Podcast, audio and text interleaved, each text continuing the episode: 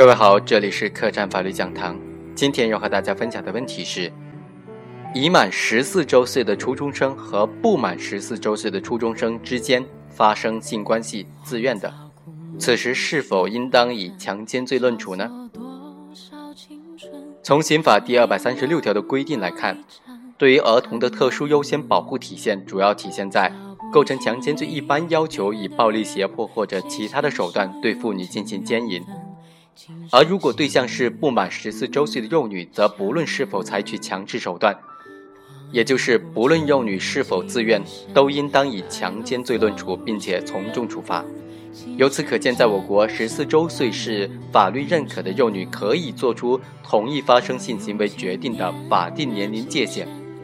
行为人与不满十四周岁的幼女发生性关系，即使幼女同意，也应当认定为其同意无效，行为人的行为。仍然应当构成强奸罪。由此就带来了一个问题：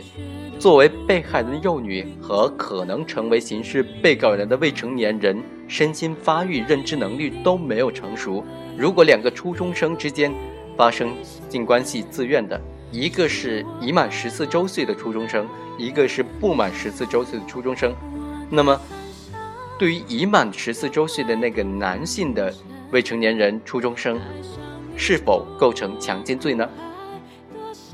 我们通过具体的案例来分析一下。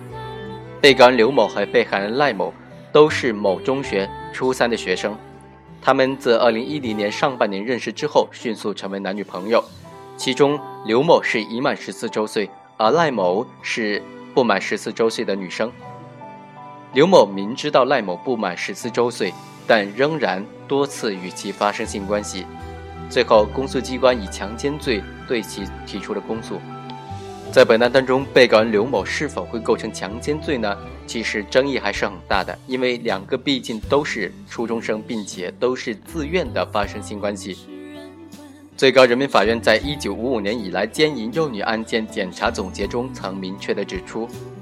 对奸淫幼女的未成年犯。应当从轻或者减轻处理，情节轻微的可免于刑事处分。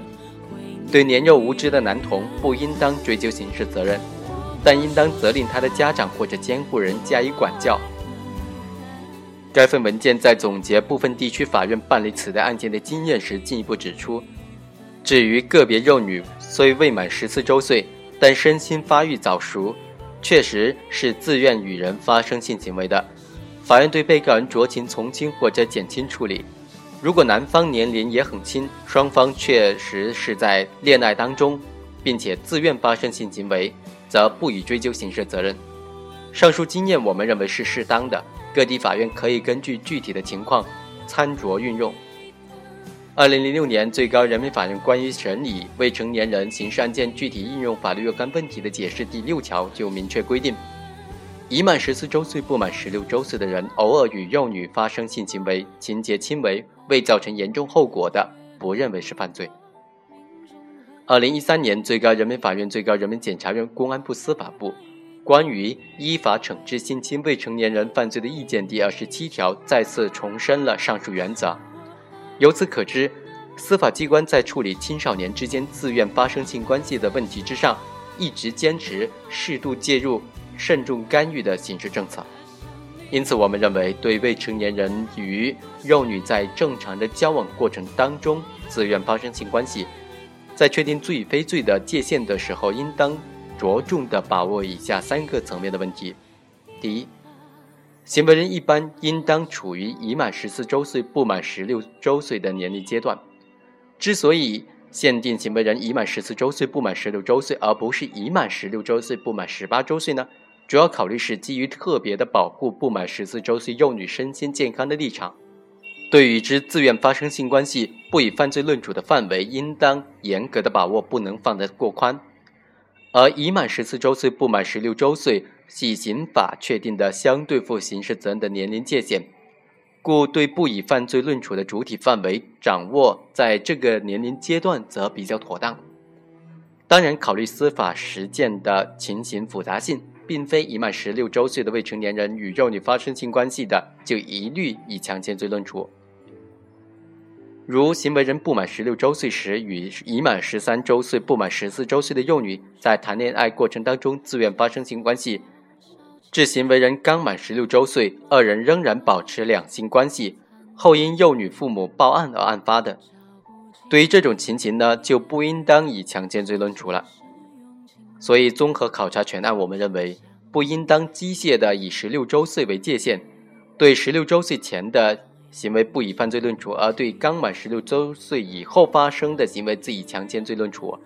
但是，对于已满十六周岁的未成年人实施各类行为的案件，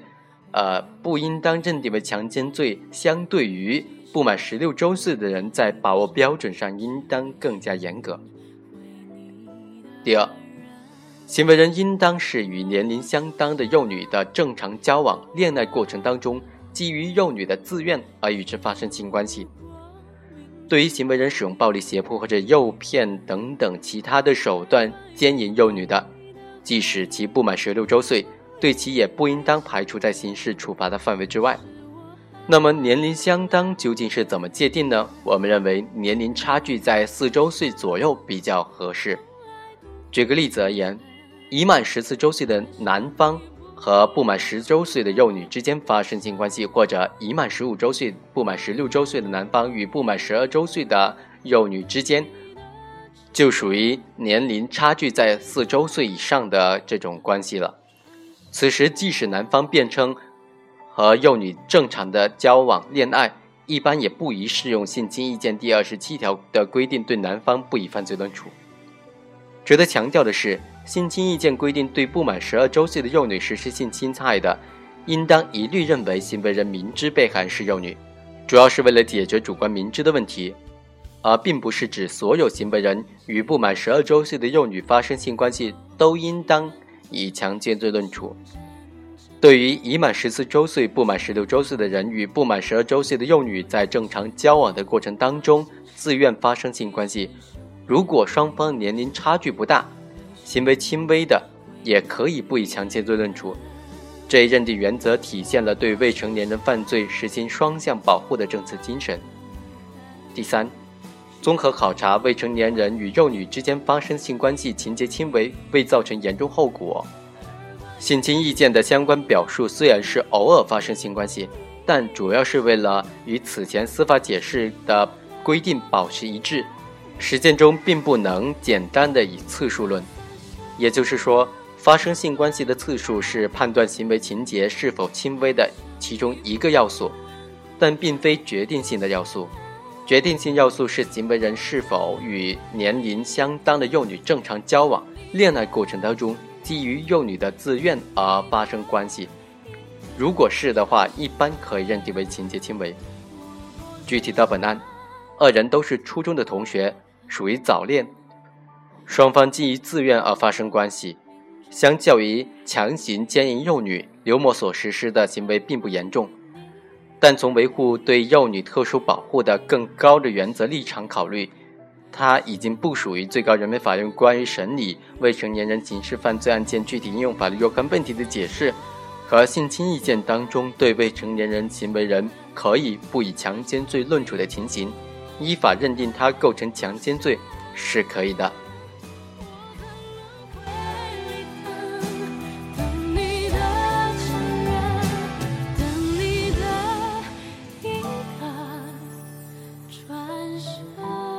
以上就是本期客栈法律讲坛的内容，下期再会。